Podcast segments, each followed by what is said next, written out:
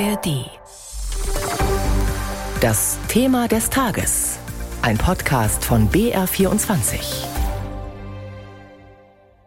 In Mathematik sowie auch in der Lesekompetenz und in den Naturwissenschaften sind die Ergebnisse von 2022 die niedrigsten, die jemals bei PISA gemessen wurden auch niedriger als die Ergebnisse, die anfangs der 2000er Jahre einen Schock verursachten. Es sind ernüchternde Ergebnisse, die Francesco Avisati, Co-Autor der PISA-Studie, da heute präsentiert hat.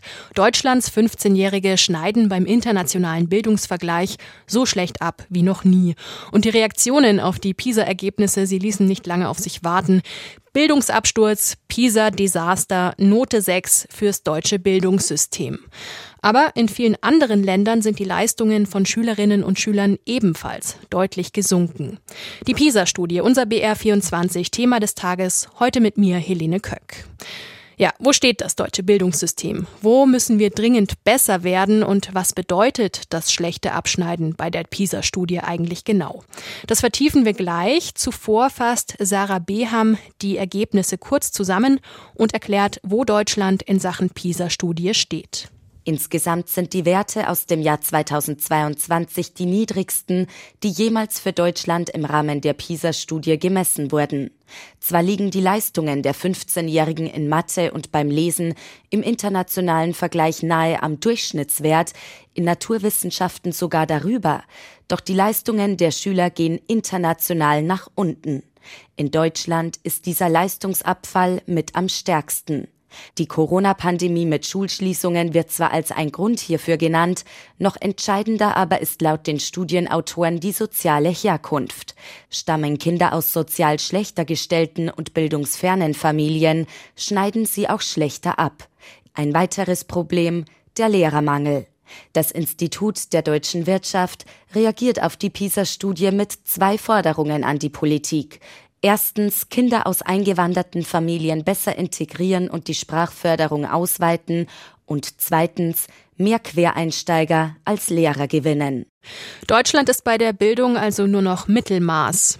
Über Gründe hierfür, die Einordnung der Ergebnisse und auch über Kritik an der Erhebung hat mein Kollege Veit Schmelter mit der PISA-Projektleiterin für Deutschland, Doris Lewalter, gesprochen. Frau Lewalter, bevor wir die Ergebnisse vertiefen, erklären Sie doch einmal kurz, wie Sie bei der Erhebung vorgehen. Bei der PISA-Studie werden Schülerinnen und Schüler im Alter von 15 Jahren befragt. Sie werden in der Schule befragt zu ihren Kompetenzen im Bereich Mathematik, Lesen und Naturwissenschaften. Zusätzlich füllen sie auch noch einen Fragebogen aus zum Unterricht und zu ihrer Lernsituation. Die Schulleitungen füllen einen Fragebogen aus, die Lehrkräfte und die Eltern der Schülerinnen und Schüler. Jetzt haben wir es eben gehört, noch nie waren deutsche Schülerinnen und Schüler so schlecht wie dieses Mal. Jeder dritte 15-Jährige in Deutschland scheitert laut ihren Ergebnissen etwa an leichten Matheaufgaben. Was sind denn die Gründe dafür? Nun, die Gründe sind vielfältig. Wir können nicht einfach sagen, es ist ein Grund, es spielen verschiedene Faktoren zusammen. Ein Faktor ist sicherlich die Schulschließungen, also die Pandemie. Da war Deutschland nicht so gut auf den Distanzunterricht vorbereitet im internationalen Vergleich, also zum Beispiel was die Ausstattung mit digitalen Geräten angeht. Neben der Pandemie ist ein zweiter Faktor die Heterogenität der Schülerinnen und Schüler. Das heißt, der Anteil der Schülerinnen und Schüler mit Zuwanderungshintergrund ist weiter angestiegen und liegt jetzt bei 39 Prozent. Wo stehen denn die deutschen Schülerinnen und Schüler im internationalen Vergleich? Also welche Länder sind besser? Wo steht Deutschland und in welchen Ländern läuft es schlechter als hier bei uns? Nun, Deutschland steht, was die Mathematik und das Lesen angeht, im OECD-Durchschnitt und in den Naturwissenschaften liegen sie noch über dem OECD-Durchschnitt. Was muss Ihren Ergebnissen zufolge denn besser werden im deutschen Bildungssystem? Also wir haben einige Faktoren, an denen wir ansetzen können. Einer davon ist zum Beispiel die systematische, bedarfsorientierte Förderung der Sprach- und Lesekompetenz von der Vorschule bis zum Sekundarbereich. Das heißt, Schülerinnen und Schüler, die nicht so gut Deutsch können, die nicht so gut lesen können, müssen systematisch untersucht werden, wo die Bedarfe sind und dann gefördert werden. Ein weiterer Bereich, den wir als ganz dringend ansehen, ist eine bedarfsorientierte Ressourcenzuwendung für Schulen. Das heißt, Schulen, die viele Schülerinnen und Schüler haben, die aus sozioökonomisch benachteiligten Familien kommen oder mit Zuwanderungshintergrund sind, die brauchen mehr Ressourcen und mehr stärkere Unterstützung. Und ein dritter Bereich, den wir noch ganz wesentlich finden, ist eine kontinuierliche Weiterentwicklung des Unterrichts, damit er die Jugendlichen auch wieder besser erreicht. Jetzt ist die PISA-Studie längst nicht mehr unumstritten. Kritisiert wird unter anderem die Methodik und die Auswahl der Stichproben sowie deren Vergleichbarkeit.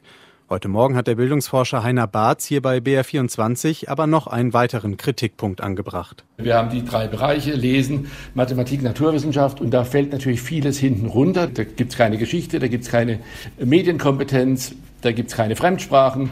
Das bedeutet, laut Heiner Barth müssten viel mehr Punkte bei der Studie berücksichtigt werden als nur Lesen, Mathe und Naturwissenschaften. Hat er da einen Punkt? Das ist eine Kritik, die wir kennen, aber die PISA auch in den nächsten Jahren in Angriff nehmen wird. Denn zum Beispiel in PISA 2025 wird die Englischsprachkompetenz der Schülerinnen und Schüler untersucht. Das heißt, dieses Thema wird jetzt aufgegriffen und auch das Lernen mit digitalen Medien wird aufgegriffen. Da wird es einen Schwerpunkt geben, Lernen in der digitalen Welt. Da wird genau das Thema sein, wie gehen Schüler mit digitalen Medien um. Und das selbstständige Lernen mit digitalen Medien wird da im Schwerpunkt untersucht werden. Jetzt werden die Schülerinnen und Schüler von heute die Arbeitskräfte von morgen. Was bedeuten denn die schlechten Ergebnisse, die Sie heute präsentiert haben, vor diesem Hintergrund?